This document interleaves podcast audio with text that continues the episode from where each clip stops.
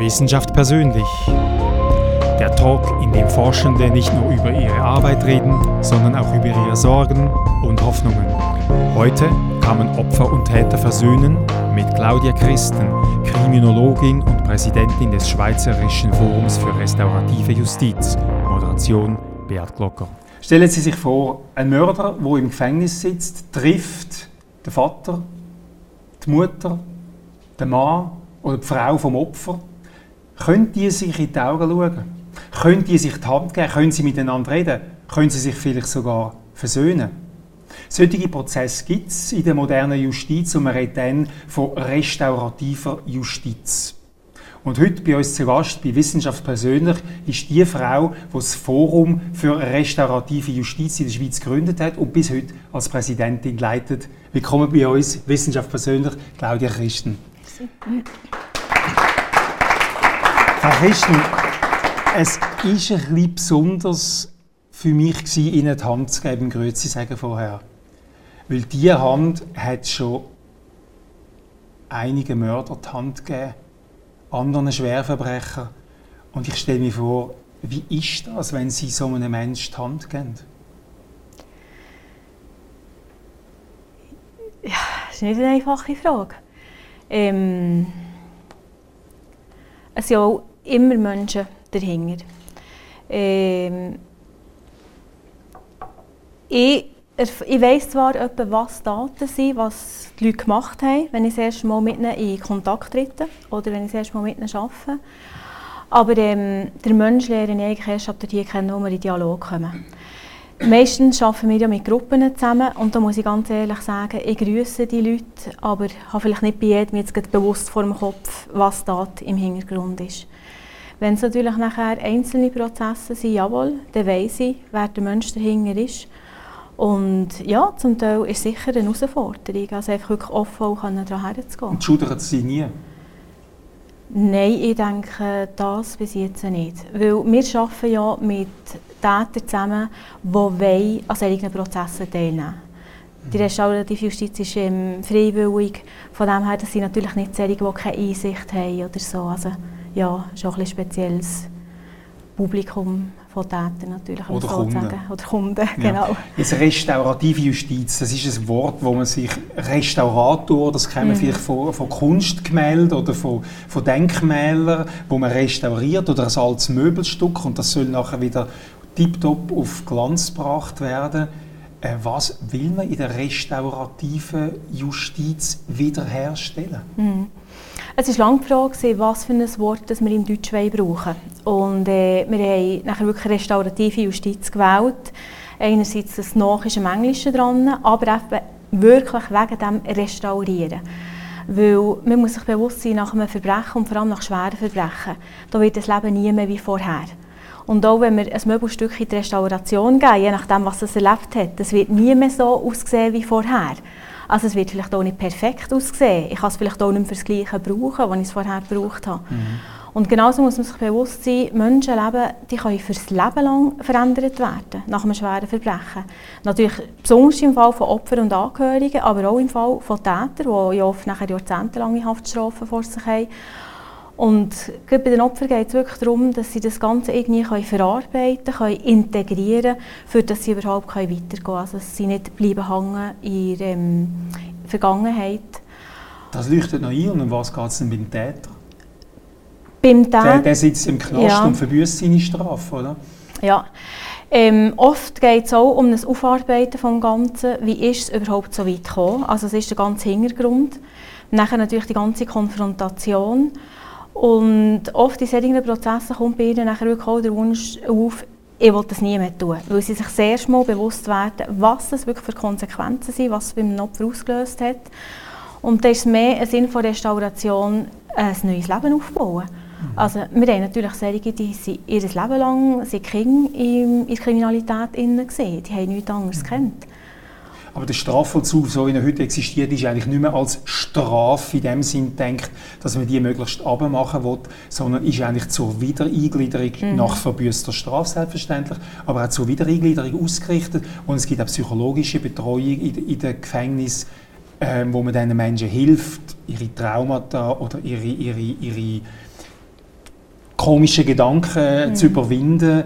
Was ist denn anders an der restaurativen Justiz gegenüber einem normalen Strafvollzug, auch mit Psychotherapie, mhm. mit psychiatrischer Betreuung etc. arbeitet? Es ist die direkte Konfrontation.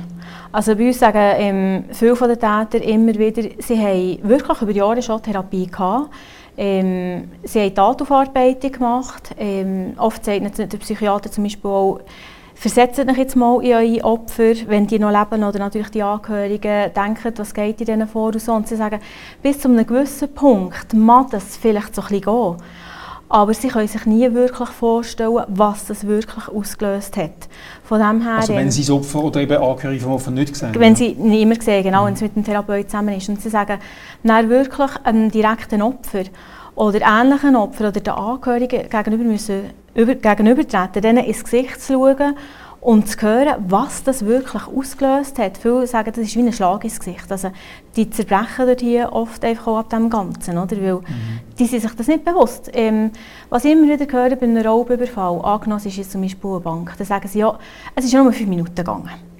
Ähm, dem Opfer ist ja nichts passiert, haben sie das Gefühl. Oder? Und das Geld hat ja der Bank gehört. Also, was ist das Problem der Opfer? die sind sich nicht bewusst, dass ein Opfer vielleicht lebenslänglich nachher Angst hat, oder? Ähm, vor jeder Person, die irgendwie dunkel angelegt ist, die vielleicht irgendwie eine Kapuze oben hat. Und einfach all die Konsequenzen, die wirklich über Jahre, Jahrzehnte können da sein, das können die sich nicht vorstellen. Mhm. Da gibt es ja auch Opferhilfe, oder? Ähm, wo, wo man den Opfer bis hin zu psychotherapeutisch hilft, solche Traumen da zu überwinden. Was genau. macht es denn aus, diese Konfrontation? Aber bei den Tätern ist die Einsicht, oder, zu merken, was das wirklich ausgelöst hat. Und auf Opferseite ist es oft so, dass sie Fragen haben, wo ihnen niemand darauf Antwort geben kann, außer der Täter. Warum ich? Was fragt man? Ja, also, was, was also jemand tot ist, kann nicht fragen, oder vielleicht die Hinterbliebenen ja, fragen. Genau, die Hinterbliebenen aber was fragt jetzt jemand, sagen wir, ein, ein, ein, ein schweres Vergewaltigungsopfer, was mhm. fragt das der Täter? Warum ich? Also hast du mich spezifisch ausgewählt? Und wenn er sagt, bist du halt einfach gerade über den Weg gelaufen? Bist du halt einfach die Unterführung durchgekommen? Hilft das schon? Ja, also wenn es natürlich zu direkten Konfrontationen kommt, dann werden ja Opfer und Täter oft über Wochen, Monate oder Jahre vorbereitet. Mhm.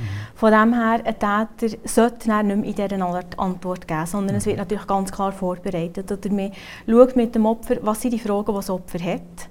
Ähm, man schaut mit dem Täter, ist er bereit, auf die Fragen Antwort zu geben, auf welche Art und übernimmt er Verantwortung. Von dem her, also so legere Antworten ja. sollten nachher eigentlich nicht kommen. Ja. Und die Opfer, die wollen verstehen, eben, warum ist mir das passiert, was habe ich falsch gemacht, was hätte ich anders machen können. Das sind x Fragen, also je nach Verbrechen sind die etwas anders, aber oft sind die Fragen da und die Opfer merken einfach, ich komme nicht weiter im Leben. Solange ich keine Antwort habe auf die Fragen, ich komme nicht weiter. Mhm. Und der Gerichtsprozess gibt manchmal gewisse Antworten auf die Frage, aber viele Opfer entscheiden sich nicht dabei zu sein, weil sie das Gefühl haben, das ist für sie ja, wie eine Retraumatisierung, das bringt ihnen nichts.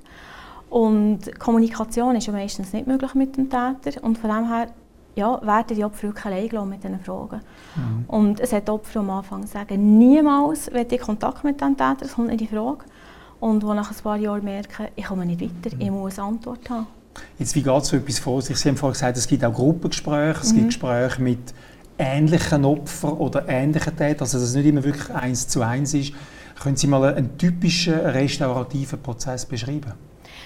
Ich würde sagen, es gibt mehrere typische restaurative Prozesse, weil aber erstens mal, es ist immer freiwillig, also sowohl für Opfer als auch für Täter. Man tut nie jemanden verpflichten.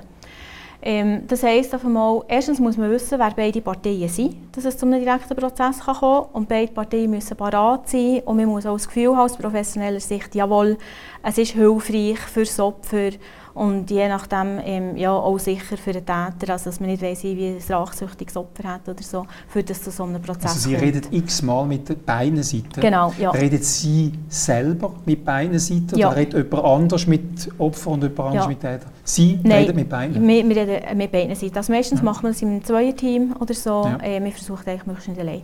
Von Sie nennen sich dann Moderatoren in diesem Prozess? Genau, genau. Von dem her, aber es gibt Möglichkeiten, wo man sieht, jawohl, wir wissen, wer beide Parteien sind. Beide Parteien sind bereit, sie wollen, was man sieht aus professioneller Sicht, das ist, könnte hilfreich sein für sie, bereitet man diese Partei vor für einen direkten Dialog. Das heisst, nach all dieser Vorbereitung treffen die sich effektiv ähm, für zusammen über das Ganze zu reden. Also es ist vor allem ein narrativer Prozess, wo es darum geht, zu erzählen, mhm. was habe ich erlebt. Mhm. Aus Opferseite, was sind die Konsequenzen. Ähm, wenn man merkt, das Opfer fühlt sich zum Beispiel nicht wohlfühlen, jetzt direkt dem Täter gegenüber sitzen, gibt es natürlich auch indirekte Möglichkeiten, sei das mehr unterstützt beide in Briefen, ähm, ich kann Videokonferenzen machen, heute könnte es auch per Skype oder so sein, oder dass einfach auch der Schutz vor Distanz da ist, also sie können einander zum Beispiel sehen, aber sind im gleichen Ort. Das ist eine Möglichkeit. Nachher gibt es auch Konferenzen, das sind auch direkte Prozesse, aber wo Angehörige zum Beispiel beizogen werden. Weil, was man sich muss bewusst sein muss, ist meistens bei schweren Verbrechen nicht einfach nur das Opfer, sondern Familienangehörige und mhm. Freunde. Je nachdem Mitarbeiter sind auch betroffen, dass sie auch die Chance haben, mitzumachen. Und beim Täter genauso, hat die Familie auch vielleicht nichts damit zu tun hatte.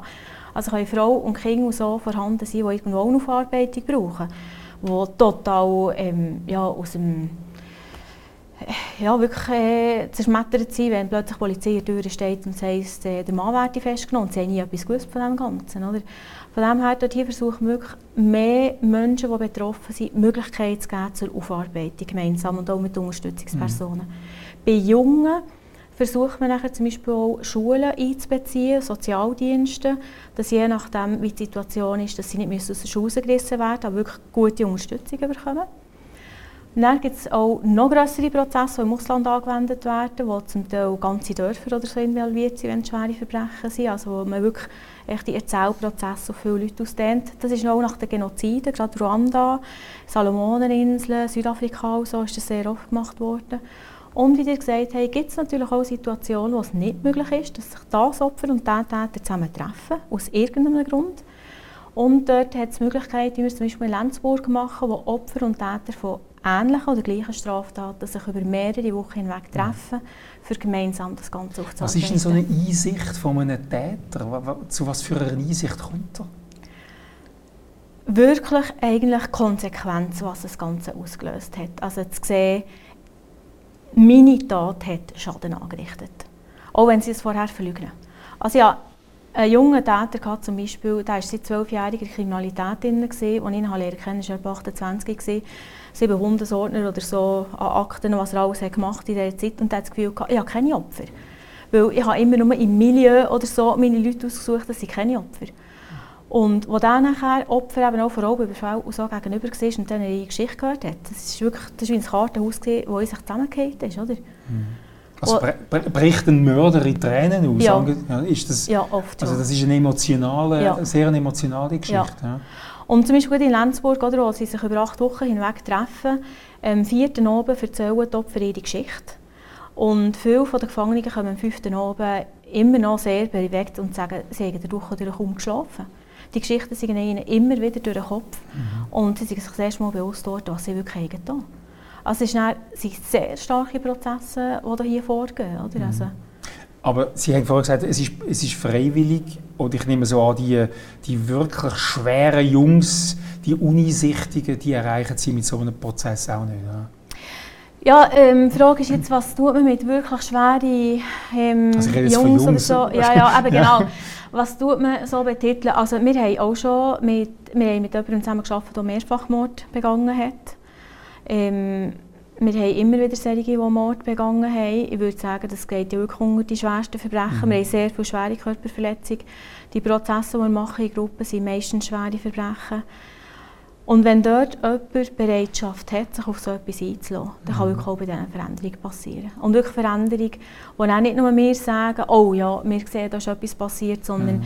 das Gefängnispersonal, das ja nachher noch über Jahre mit diesen Herren hinweg arbeiten, oder, die nachher auch sagen, jawohl, wir sehen, da ist etwas gegangen. Oder? Mhm. Aber wenn er, wenn er keine Bereitschaft hat, Sie haben es gesagt, dann bring, kann man ihn nicht zwingen in so einem Prozess. Und wenn er die ganze Zeit an Flucht denkt, oder was mache ich sofort, wenn ich rauskomme, äh, ja. also so, so Leute sind nicht erreichbar.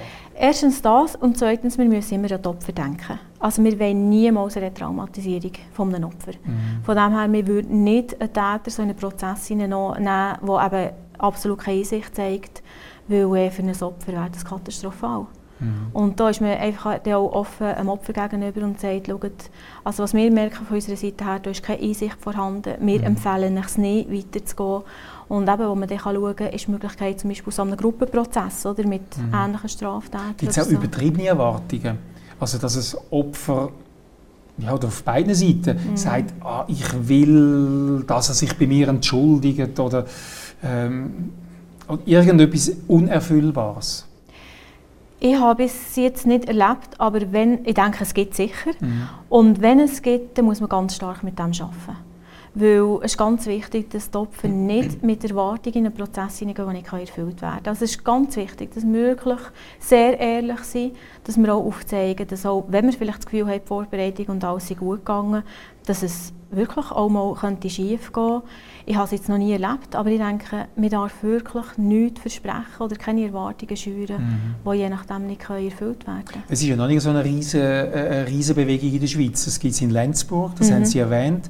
Mit, in Zug sind Sie am Gefängnis am Anfang. Genau. Also das steckt in der Schweiz noch in der Kinderschule. Ja. Wie viele so Prozesse haben Sie persönlich, Claudia Christen, als RJ-Moderatorin schon selber durchgeführt?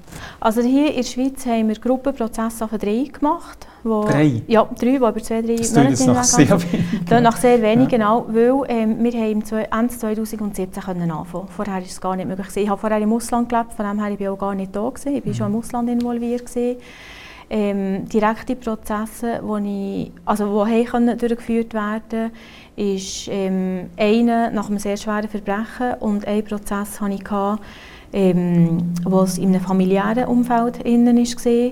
Und nachher waren andere Prozesse, die am Laufen sind auf direkter Basis, mhm. aber was noch nicht zur Begegnung kam, weil es halt wirklich einfach Zeit in Anspruch nimmt. Und wie definieren Sie am Schluss, es war ein Erfolg? Gewesen?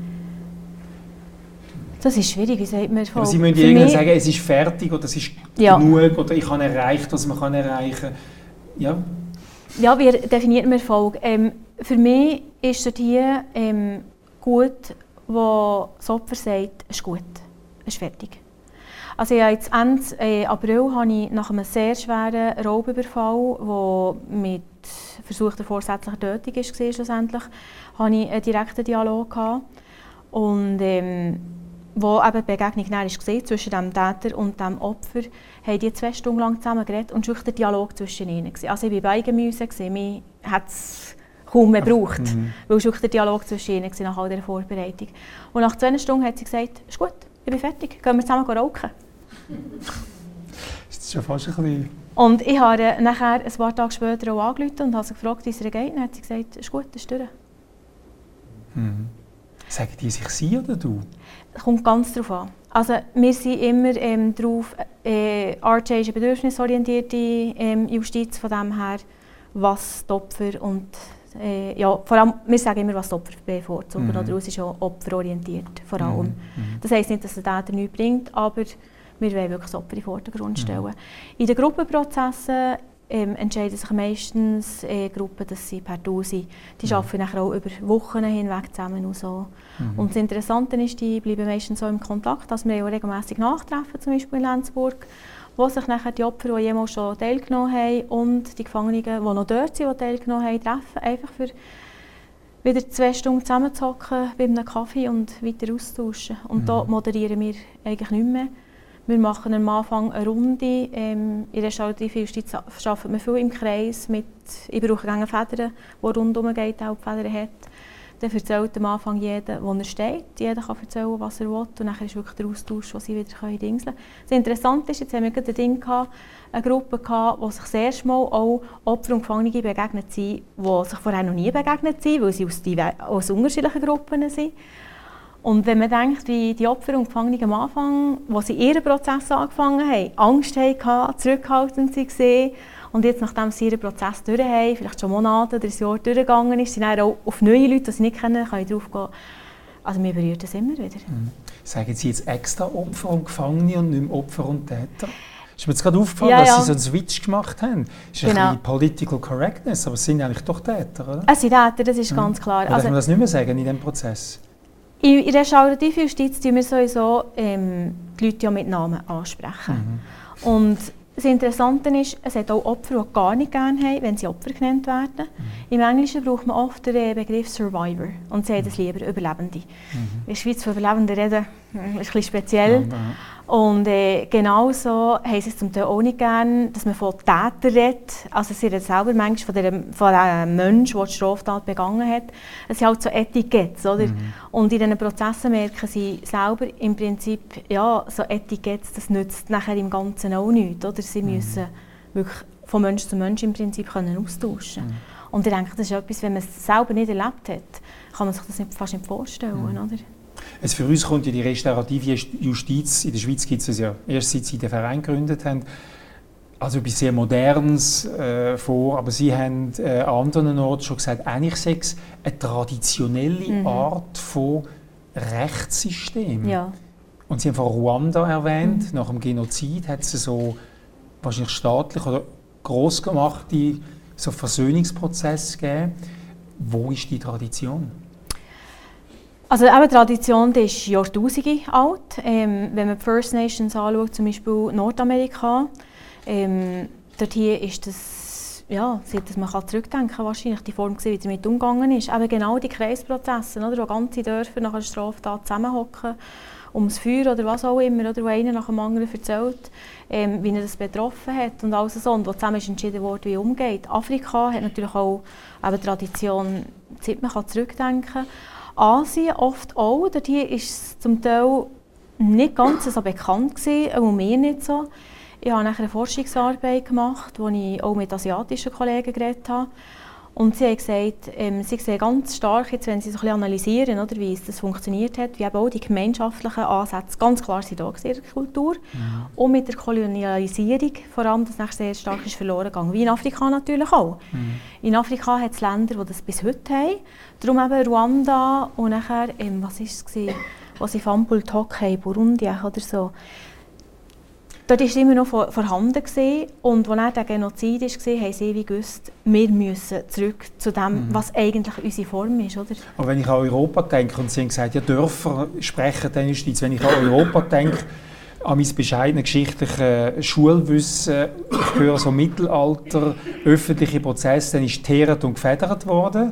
Oder dann hat man einen Knochen gebrochen und hat ihn aufs Rad geflochten. Mhm. Oder, oder mindestens an, an, ähm, an ähm, Pranger gestellt. Also es war nicht sehr eine mhm. umgängliche Art von Justiz bei uns. Genau. Haben wir keine so Tradition?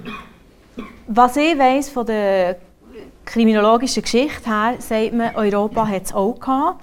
Aber eben im Mittelalter ist es mehr verloren gegangen. Also man hat die Justiz mehr angefangen zu professionalisieren.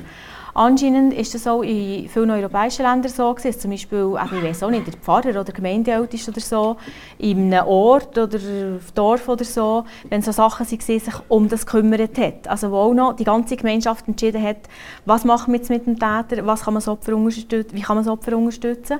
Aber das ist wirklich mit dem Mittelalter verloren gegangen und das war natürlich nicht immer so restaurativ. Gewesen. Mhm. Also muss man sich bewusst sein, natürlich auch bei diesen ähm, wie sagen wir, bei diesen Völkern, ähm, ja, gerade in Afrika oder Nordamerika, es ist nicht alles einfach so ohne Strafe abgegangen. Mhm. Darum redet man zum Teil auch von Aboriginal Justice, für sich halt so ein bisschen zu unterscheiden, oder dass da noch andere Ansätze waren. Aber in Europa ganz klar, in England hat man den Bloody Code gehabt, also eine drakonische Strafe und weiss ich was, wo mhm. ich denke, wir können froh sein, haben wir nicht zu dieser Zeit gelebt und sind mhm. straffällig geworden. Mhm. Jetzt haben Sie Afrika erwähnt, Sie haben Asien erwähnt, Sie haben äh, ähm, Native Americans erwähnt.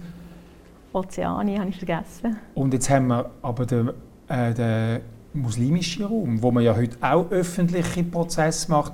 Und die sind dann auch alles andere als versöhnlich. Mhm. Da wird öffentlich gesteinigt ja. und, und, und, und geköpft.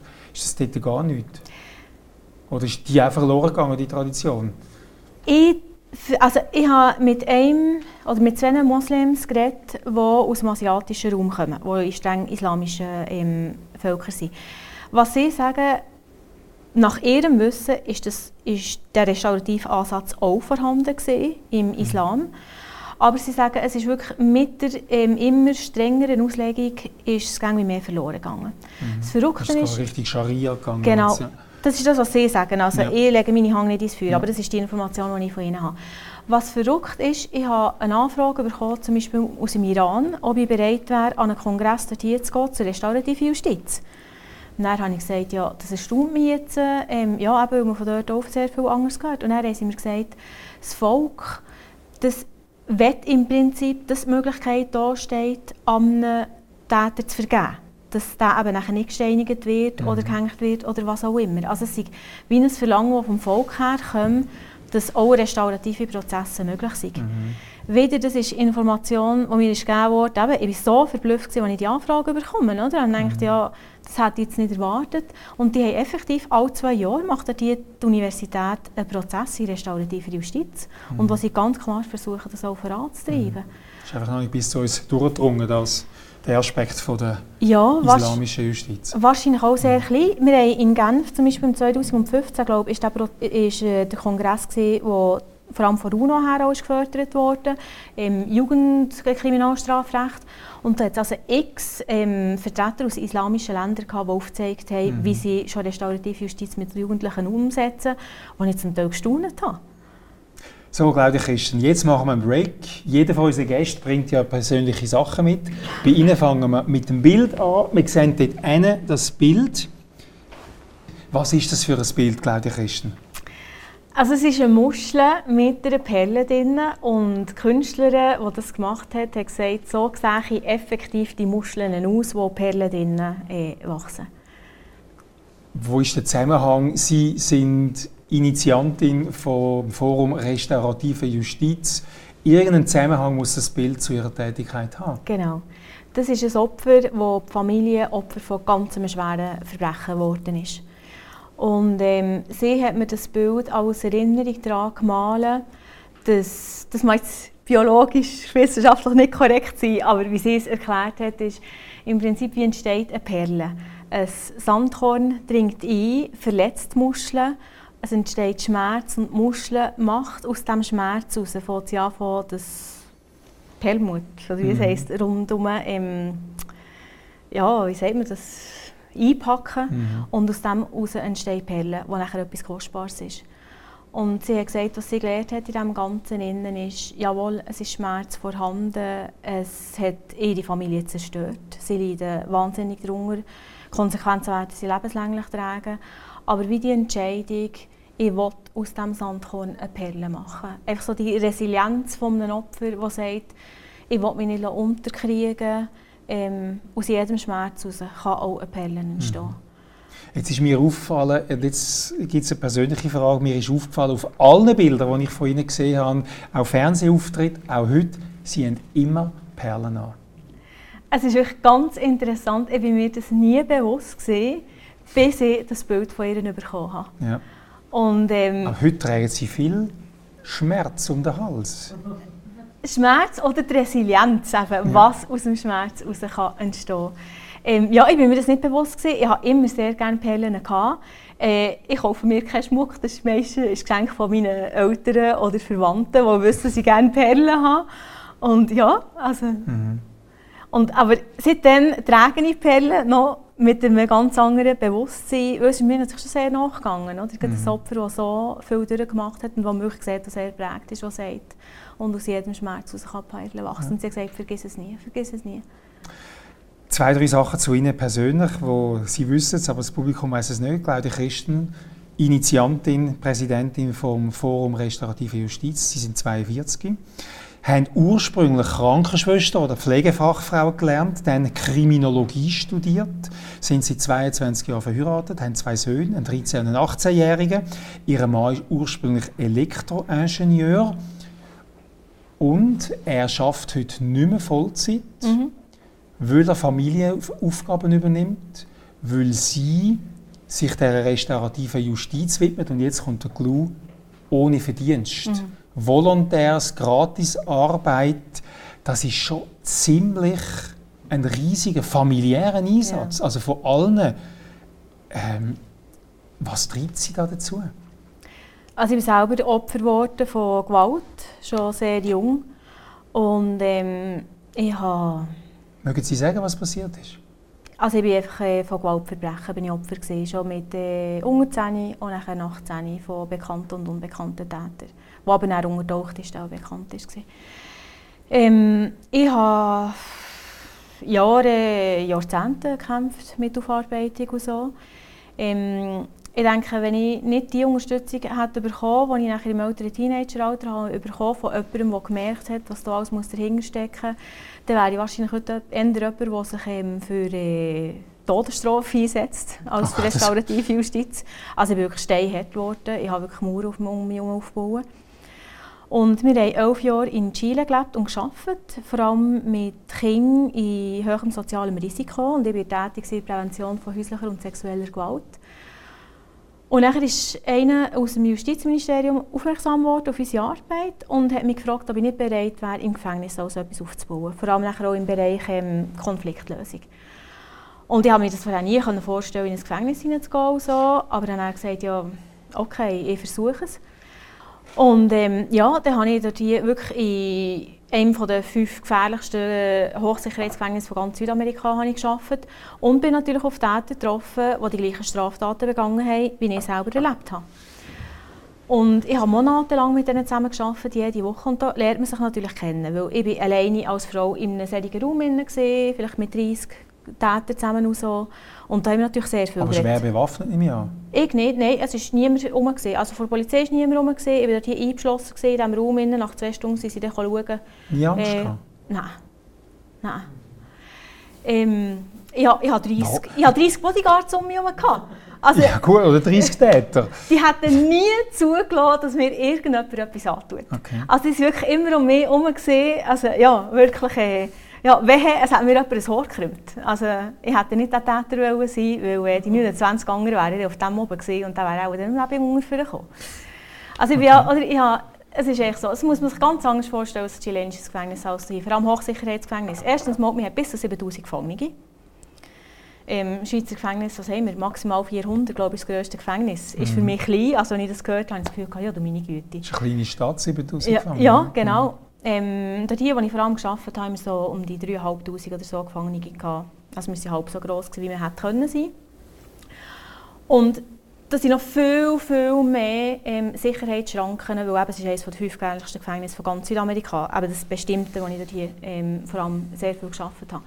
Und da bin ich natürlich unbewaffnet rein. Also sie haben mich teils uniformiert, was erstaunlich war, aber sie haben gesagt, dann sehen wir dich immer, wo du bist, wenn wir die rausnehmen müssen, wenn es brenzlig wird, dann sehen sie, ah, Uniform, raus. Mhm. Aber ich bin dort natürlich reingekommen und habe durch ganz viele Sicherheitsrachs müssen. Und da ist immer einer zu rennen gekommen und gesagt, Senorita, Senorita, aber bin wieder alleine unterwegs. Weißt nicht, dass sie gefährliche Männer hat. Und er kommt aus dem Mafia-Trakt raus. und dann sind sie alle gekommen und haben mich so unter den Arm genommen und haben gesagt, gib mir das und so. Und sie mit mir hingegangen. Die haben sie ja sicher nicht gegeben, oder? Mal sicher. Ich habe ihn einfach gespottet und habe gesagt, schaut, ich bin mir überlegen, ob ich eine rosrote Tasche mit roten Herzen drauf soll kaufen soll und ob er nachher immer noch so liebend gerne mit der, das ganze Gefängnis durchlaufen. Sie hat gesagt, für dich würden wir alles machen. Nein, und von dort an bin ich außer Sichtfeld im Prinzip von denen, die bewaffnet waren. Und von dem her, ich bin nachher alleine dort drin. Also ich bin manchmal auch bei Lippenhocken im Gefängnis, wo wir effektiv einen Radau oder einen Aufstand hatten. Und dann einfach gewusst, ich bin mit denen eingeschlossen, bis dann wieder Ruhe ist im Gefängnis und dann können wir sie mit mhm. schon rausholen. Aber sie haben immer gesagt, hab keine Angst, wir haben das Essen drin, wir haben Kaffee drin und so, wir schauen schon zu. Oder was sie mir immer gesagt haben, hab nie den Rücken zur Wange, weil das ist gefährlich. Schau immer, dass wir um die herumstehen können weil Rücken zur Wange, oder, wenn sie nachher mit Lanzen, wenn jetzt jemand im gleichen Raum wäre, wären gekommen, dann kann man natürlich nicht mehr ausweichen. Mhm. Und von dem her, ich war unbewaffnet, es ist niemand Das ist schon fast ein bisschen romantisch oder romantisierend, wie sie das Hochsicherheitsgefängnis in Chile schildern. Es ist absolut brutal, was dort hier läuft. Ja. Also da kann man auch, äh, gibt es immer wieder Tote und so, aber was ganz klar ist, und das ist ein Code im Gefängnis, wenn man auf Respekt arbeitet, dann wird man respektiert. Mhm. Und das war für sie ganz klar. Also, einer Frau tut man nichts an. Oder es gibt ja auch so Hierarchien im Gefängnis. und die, die einer Frau oder ein Kind etwas antun, die sind auf der untersten Hierarchie. Mhm. Und das sind die, die wirklich in solchen Gefängnis ums Leben müssen bangen mhm. Und von dem her, für, im Prinzip für die Gefangenen, ist ihr das höchste Ding, dass mir ja nichts passiert. Mhm. Also das war für sie wirklich der Ding. Und aus diesem Grund hatte ich auch nie Angst. Gehabt. Und von dem her haben wir lernt einander wirklich kennen, natürlich durch die Prozesse durch. Und dann haben sie mich auch gefragt, was ist meine Geschichte, oder? wie komme ich dazu? Und dort habe ich angefangen zu erzählen und habe erzählt, da bin ich selber bei Opfer geworden so, den ganzen Prozess, den es gebraucht hat. Und die Gefangenen haben einfach angefangen zu rennen. Mhm. Und äh, das ist wirklich wie bei einem restaurativen Dialog, oder? Ist das ein Zusammenbruch gewesen? Bei denen haben sie gesagt, es ist ja furchtbar, oder? Dann haben sie gesagt, es tut uns so leid, was dir passiert ist, oder? Und sie haben sich angefangen entschuldigen für das, was wir die anderen angetan haben. Und was sie mir dann gesagt haben, ist im Prinzip, dass du dich entschieden hast, trotz allem hier reinzukommen, mit uns zusammen zu arbeiten und uns eine Chance zu geben. Mhm. Das gibt uns Hoffnung, dass uns auch andere Chancen geben, dass wir wirklich neu starten können. Es schließen sich für mich fast zwei Fragen an. Würden Sie sich heute wünschen, mit Ihrem oder Ihren echten Täter mal zusammenzutreffen, in so einen restaurativen Prozess einzutreten? Wenn Sie ähm, die Sicht haben, also wenn sie bereit wären dazu, so wie wir vorbereiten, so, wenn es ein Dingprozess mhm. wäre, wie wir es durchführen, ja. Mhm. Weil ich habe sehr viele Fragen. Und ist denn das, was Sie jetzt machen mit den anderen Gefangenen, fast ein bisschen ein Ersatzhandel? Das ist genau das, was für mich dort hier passiert ist. Oder ich hatte dort hier dann zumal noch keine Ahnung von restaurativer Justiz. Und vielleicht zwei Jahre nachdem, dass ich vor allem mit der einen Gruppe, die die gleichen Straftäter waren, zusammengearbeitet habe und den ganzen Prozess durchgemacht habe, hat mich mein Chef gefragt, ob ich nicht anfangen ähm, die restaurative Justiz in chilenischen Gefängnis aufbauen mhm. Und dann habe ich gesagt, ja, keine Ahnung, was das ist. Ähm, wenn ich das mache, dann will ich ein Studium machen in diesem Bereich und habe effektiv mich nachher für ein Fernstudium in Kanada angemeldet, wo ja einer von der, eines der Länder ist, das führend ist auf dem Ganzen, so wieder gestartet hat, eigentlich die restaurative Justiz. Und dann habe ich mit diesem Studium angefangen und dann ist das mir so damit durchgefahren. Habe ich gesagt, im Prinzip ist das, was wir auf ganz rudimentäre Art erlebt haben, mhm. in diesem Gefängnis, in diesen Dialogen, die ich hatte mit den Gefangenen. Mhm. Und dann dachte ich, wie viel es mir gebracht hat, die ganze Aufarbeitung mit ihnen. Und wir hatten ja niemanden, der es vorbereitet hat. Und dann habe ich gesagt, ja, wenn das bei uns funktioniert hat und es mir etwas hat gebracht, dann glaube ich daran, dass wenn das professionell durchgeführt wird, dass das wirklich Opfer und auch Täter kann helfen kann. Mhm. Und ist die Arbeit, die Sie jetzt machen, eine Art eben Perle? Ja. So, nein, ja. Wo sie etwas drumherum genau. bildet, wo eben auch glitzert und genau. kann glänzen. Und das Opfer, das kennt natürlich meine Geschichte. Mhm. Und äh, ja, das ist für mich wirklich so ein Geschenk, das sie auch mir selber gemacht hat. Mhm. Ja. Danke, dass Sie uns das haben, äh, erfahren lassen. Christen, Sie haben uns nochmal etwas mitgebracht. Ähm, ein Buch. Was ist mit dem Buch? Ja, ähm, es ist ein Krimi. Und ja, es geht um Mord und Totschlag. Genau. Ja. Ähm, ich höre immer wieder Leute, die sagen, ah, du hast sicher immer gerne Krimis geschaut und so, darum bist du Kriminologin geworden. Und jetzt muss ich zu meiner Schande gestehen, ich kann keine Krimi schauen einfach so ein bisschen ähm, Murder, She Wrote oder so, für wer es kennt, so von den 1960er Jahren oder so, das mag vielleicht noch gerade gehen. Aber ich kann jetzt mit meinen drei Männern daheim nie einen Krimi schauen. Also ich hocke schlussendlich so da und sie lachen und fragen aber, brauchst du sie hängen auch noch. Grundsätzlich würde es mich interessieren und von dem her Krimi lesen kann ich. Da kann ich immer noch überspringen, wenn es nötig ist. aber äh, ja, von dem her, ich bin ein absoluter Buchnarr. Also jede freie Minute, die ich irgendwie kann mhm. oder so, lese ich. Bei uns geht sechs Minuten das Fünni-Fahrt durch auf Evilar, die sechs Minuten bin ich im Lesen. Mhm. Genau. Das ist auch wieder ein therapeutischer Prozess, wenn ich das so... Ich weiß es nicht. Ja. Ich bin einfach ein Leseratte. Also ich lese ja. auch sehr viele historische Romane. Ja, okay. Also es ist nicht nur das. Ähm, also ich finde die sehr spannend und so, aber ähm, Daneben historische Romane, mhm. die Einblick geben ja, irgendwie in ein Geschehen oder spezielle mhm. Zeiten oder so, lesen ich auch wahnsinnig gerne. Also ja, relativ breites Spektrum. Gehen wir nochmal zurück zu den Tätern. Sie haben gesagt, bei denen löst es Einsicht aus. Der, der Strafvollzug sollte eigentlich Resozialisierung äh, mhm. bewirken. Gibt es wissenschaftliche Untersuchungen über die Wirksamkeit von restaurativer Justiz, dass eine Reintegration nach verbüßter Strafe leichter fällt, mhm. erfolgreicher ist? Was weiss die Wissenschaft? Ja. Also in der westlichen Welt ist die restaurative Justiz 1974 wieder angefangen, ein, also eingeführt worden, in Kanada eben. Und seitdem sind natürlich, ja, ich würde sagen, Tausende von Studien gemacht worden, auch im Bereich, ähm, was eben die Rückfallraten anbelangt. Und was man sieht, also es ist ganz klar eine Reduktion von Rückfälligkeit da.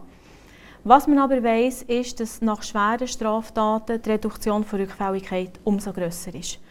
Also es ist eher noch so, dass in kleineren Straftaten, zum Beispiel jetzt ein Ladendiebstahl oder so, dass jemand dort wieder rückfällig wird. Als also habe ich es falsch verstanden. Bei Kleinen ist die Rückfallrate höher? Höher nach restaurativen Prozessen Aha, als ja. bei schweren Straftaten. also es bewirkt mehr bei, genau. einem, schweren, bei einem Schwerverbrechen? Genau, genau. Ja. ja. Ähm, ja, ich denke, dort hier ist natürlich wirklich auch der Schock umso grösser oder, von dem, was mhm. es bei den Opfern ausgelöst hat. Von dem her, eben, die Studien zeigen auch das Gleiche auf. Zahlen, da würde ich mich nicht auf Test rauslassen, weil sie schwanken irgendwo, ich würde sagen zwischen 14 und 28 Prozent, sagt man. Aber ähm, es kommt natürlich ganz darauf an, was ist der Hintergrund war, die Straftat, alles mhm. so, da ist man immer noch dran mit mhm. Langzeitstudien. Ähm, was man auch merkt, ist, dass hier, wo nachher auch restaurative Prozesse stattfinden zwischen Tätern und ihren Angehörigen, dass die Rückfallrate noch mehr sinkt. Mhm. Ähm, natürlich gerade nach langen Straftaten, ähm, schweren Straftaten sind Täter auch sehr lange im Gefängnis. Und Resozialisierung nach 15, 15 Jahren Gefängnis ist wahnsinnig schwierig. Wenn man sich vorstellt, da kommt jetzt ein Familienvater nach 10 Jahren zurück zu seiner Familie. Kinder, die vielleicht 5 oder 7 waren, sind Teenager oder vielleicht sogar erwachsen. Frau hat bis dahin alles selber müssen machen oder? Es ist auch oft auch eine ganz starke Stigmatisierung da. Und ähm, was man gemerkt hat, wenn man dort hier wirklich das Ganze auch aufarbeitet, was es eben auch für die Familie geheissen hat, soll dort hier eben der wirklich Versöhnungsprozess kann stattfinden Sonst redet man oft nicht vom Versöhnungsprozess. Mhm. Aber dass dort ein Versöhnungsprozess kann stattfinden. Dass man gut auch planen kann, wie geht man voran, wie geht es weiter und wirklich ganz klare Abmachungen getroffen werden, dass dort die Rückfälligkeitsrate neu signifikant mhm. oben runterkommt. Und bei den Opfern oder im Umfeld des Opfers betonen Sie, betonen Sie jetzt die Versöhnung. Also es geht eigentlich nicht die Versöhnung zwischen dem Täter und dem Opfer oder seinem Umfeld, mhm. sondern vielleicht auch mehr die Versöhnung von einem selber mit dem, was passiert ist. Verstehe ich das jetzt als Ausdruck so richtig? Ja. ja. Oder ähm, wir können niemals von einem Opfer verlangen, du musst dem Täter vergeben oder du musst dich versöhnen. Also es ist jenseits. Ich meine, das ist wirklich etwas, was die Opfer für sich müssen entscheiden müssen. Die Opfer machen es, die Opfer machen es nicht, aber es muss wirklich aus ihnen herauskommen. Mhm. Was man merkt, ähm, was erstaunlich ist, dass sehr viele Opfer in solchen Prozessen wirklich den Täter vergeben. Was aber die Opfer sagen, das ist für mich persönlich. Also das ist wie, ich will mich befreien von dem ganzen ich will frei können weitergehen. Mhm. Also es ist wie für sie selber. Mhm. Genau, von dem her für die Opfer ist es wirklich eine Aufarbeitung, mhm. für können weiterzugehen. Mhm. Und dort hier zeigen die Statistiken ganz klar, dass restaurative Prozesse helfen, die Post posttraumatischen Symptome bei den Opfern zu reduzieren oder wirklich einfach auch, dass sie können verschwinden können. Mhm. Denken Sie oft an, was es ihnen widerfahren ist? Ähm, ich würde sagen, immer weniger. Also ich werde mhm. natürlich viel mit dem konfrontiert, oder, weil die Leute wissen, dass ich selber bei Opfer war und so, dann kann man Sachen suchen. Je nachdem, mit was für Straftaten das ich zu tun habe, mhm. kommt es wieder hoch. Wo ähnlich, ähnlich genau, sind. Ja, genau. Ja. Aber ich würde sagen, es ist wie auch eben der Schmerz, das Sandkorn ist in Perlen innen verpackt, von dem her mhm. die Erinnerung ist da. Ich weiss, das Sandkorn ist da, aber ich kann heute im Großen und Ganzen ohne Schmerzen denken. Konsequenzen werden immer da sein, mhm. aber im Sinne von, es tut nicht mehr so weh. Mhm. Jetzt brauchen wir Musik.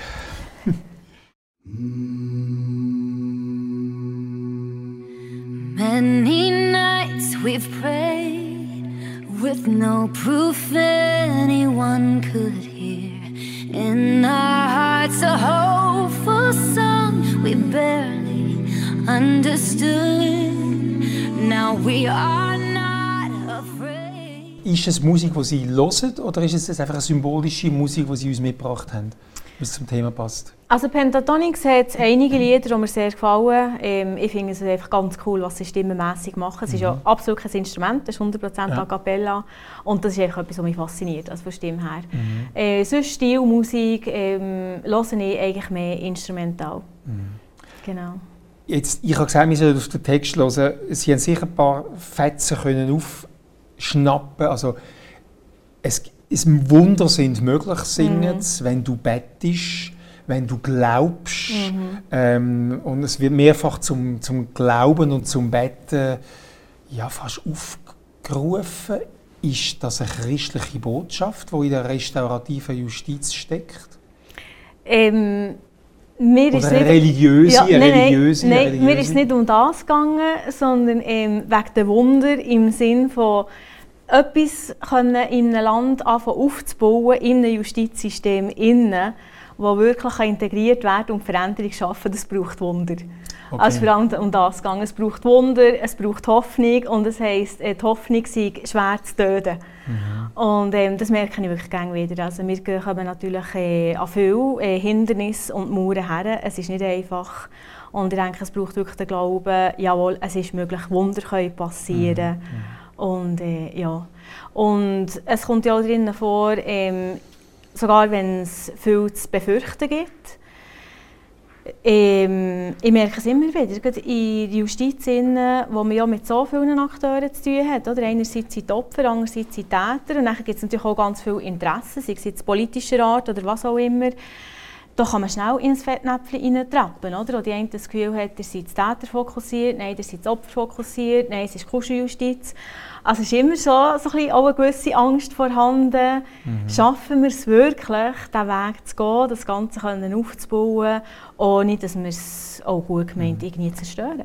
Etwas, ich komme nochmal auf das Religiöse zurück. Auf, auf der Website von, von RJ, ähm, vom RJ Forum steht auch das Wort Gott kommt einmal vor und gleichzeitig sind sie selber noch in einem Verein, ist es glaube ähm, Prison Fellowship, wo ganz klar religiös ausgerichtet ist, wenn ich die Webseite anschaue. Mhm.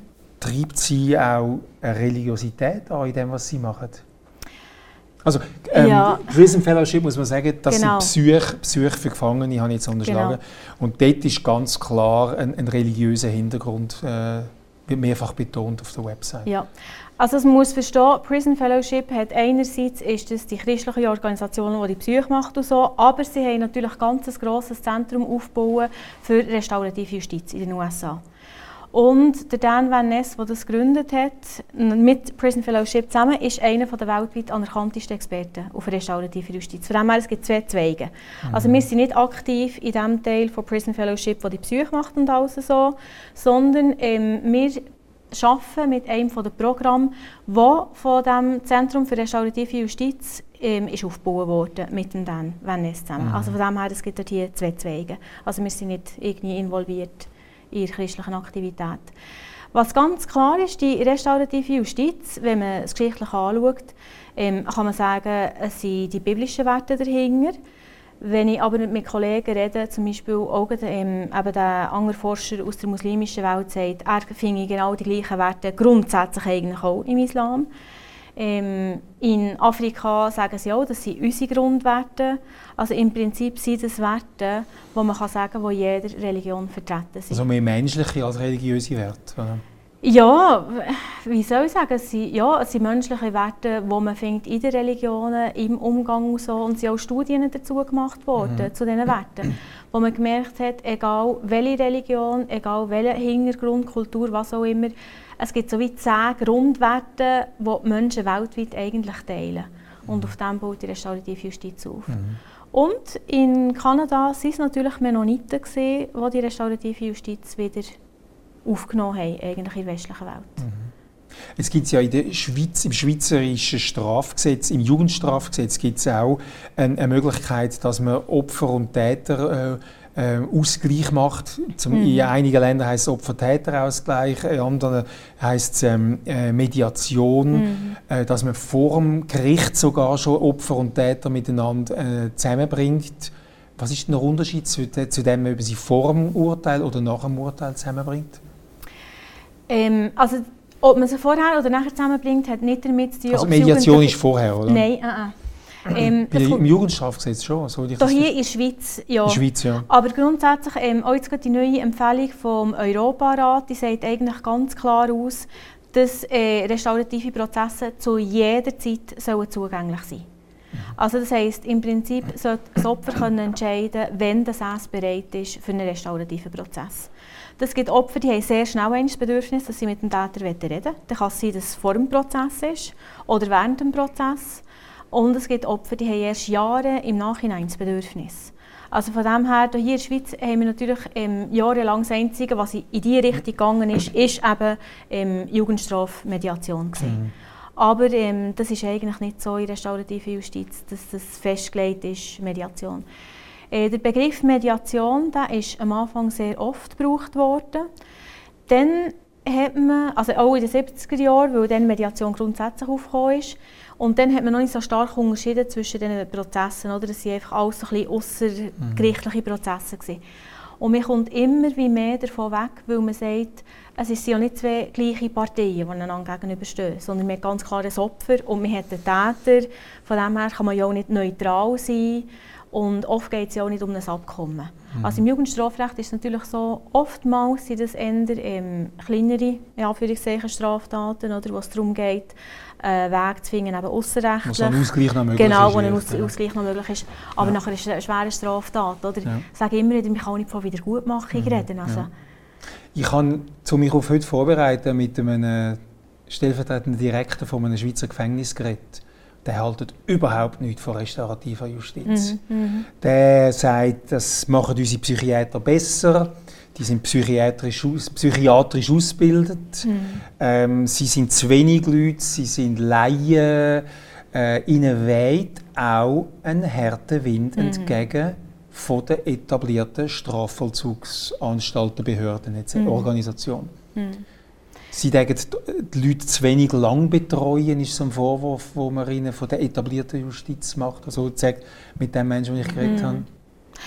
Also ich denke, das ist noch interessant, weil wie lange es sie betreuen, das weiß er. Ja, wahrscheinlich nicht. Mhm. Ähm, es ist effektiv so, es hat solche, die sind pro, es hat solche, die sind kontra. Also wir haben Gefängnisdirektoren, die sehr dafür sind. Und ich denke zum Beispiel auch dem, der Marcel Ruf und der Bruno Graber, die beide von Lenzburg sind, die erleben es ja jetzt mit, seit 2017, sehen auch die Auswirkungen, Mhm. setzen sich selber sehr stark dafür ein, weil sie sehen, was für Auswirkungen hat.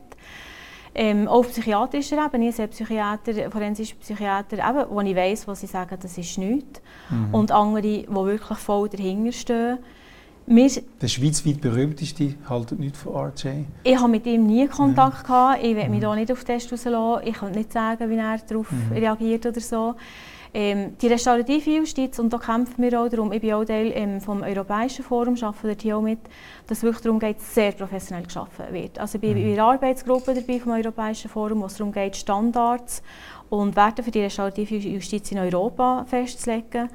Und also ich würde sagen, wir haben sehr hohe Standards dass wirklich einfach keine Traumatisierung von einem Opfer darf passieren und so. Und wie gesagt, also die Opfer die werden zum Teil über Jahre hinweg Mhm. Und Sie würden eine Retraumatisierung erkennen als Nicht-Psychiaterin? Also ohne Ihre kriminologische äh, Ausbildung zu wollen, da ein klein zu machen, aber Sie sind nicht Psychiaterin, ne? ich bin nicht Psychiaterin, Ja. nein, aber ähm, das, ich meine, das äußert sich natürlich schon in klaren Symptomen. Mhm. Also ich hatte zum Beispiel auch ein Opfer, gehabt, die hat nicht mit uns einen Prozess gemacht oder so, aber die hat selber Kontakt gehabt mit ihrem Täter und nachher hat sie gesagt, ähm, eben, sie müsse den Kontakt mit ihm abbrechen, äh, weil sie merken, sie können wieder nicht schlafen in der Nacht und alles so. Das ist ganz klar eine Retraumatisierung. Also ich bin sehr froh, dass wir dort nicht involviert waren, dass wir dort nicht den Prozess oder so gemacht hätten, Mhm. von dem her.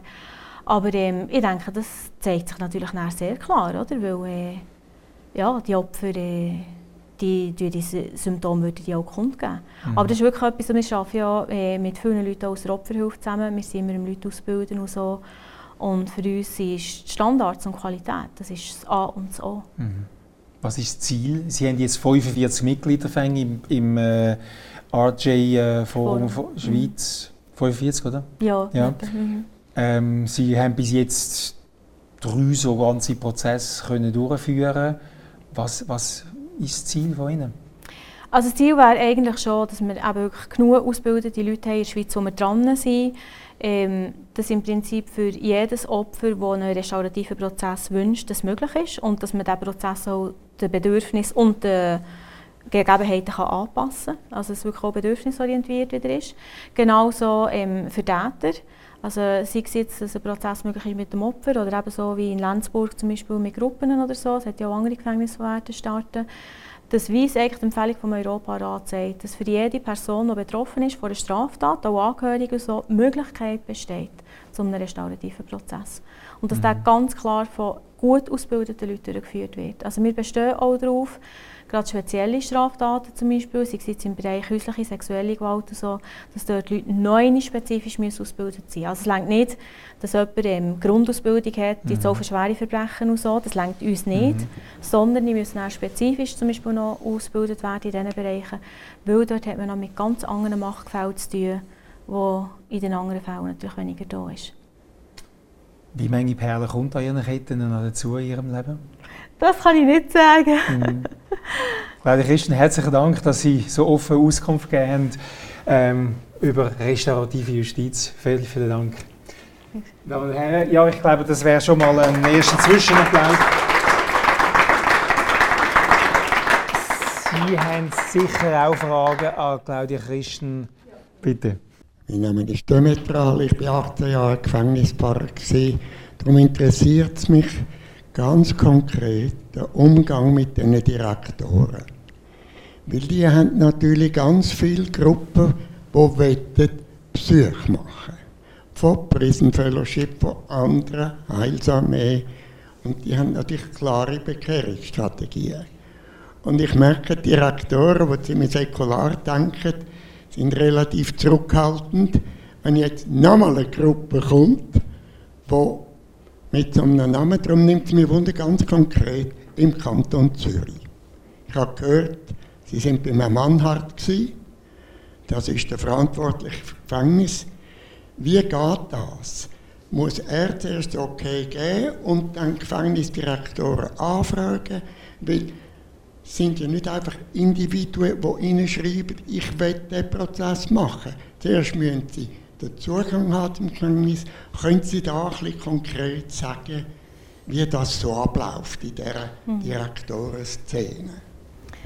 Also es ist ganz wichtig, das Schweizer Forum für Restaurative Justiz ist keine christliche Organisation. Also das hat absolut keinen solchen Hintergrund. Sondern wir sind wirklich eigentlich Professionelle, die meisten aus dem Strafrecht oder aus der Opferhilfe. Von dem her ähm, gehen wir natürlich nicht in, gleich, ähm, ja, in die gleiche Kategorie rein, oder, wie eine Heilsarmee oder eben eine Prison Fellowship oder so, die auf christlicher Basis arbeiten. Das ist nicht unser Hintergrund. Also bei uns, sind alles Professionelle eigentlich aus dem Strafrecht oder so.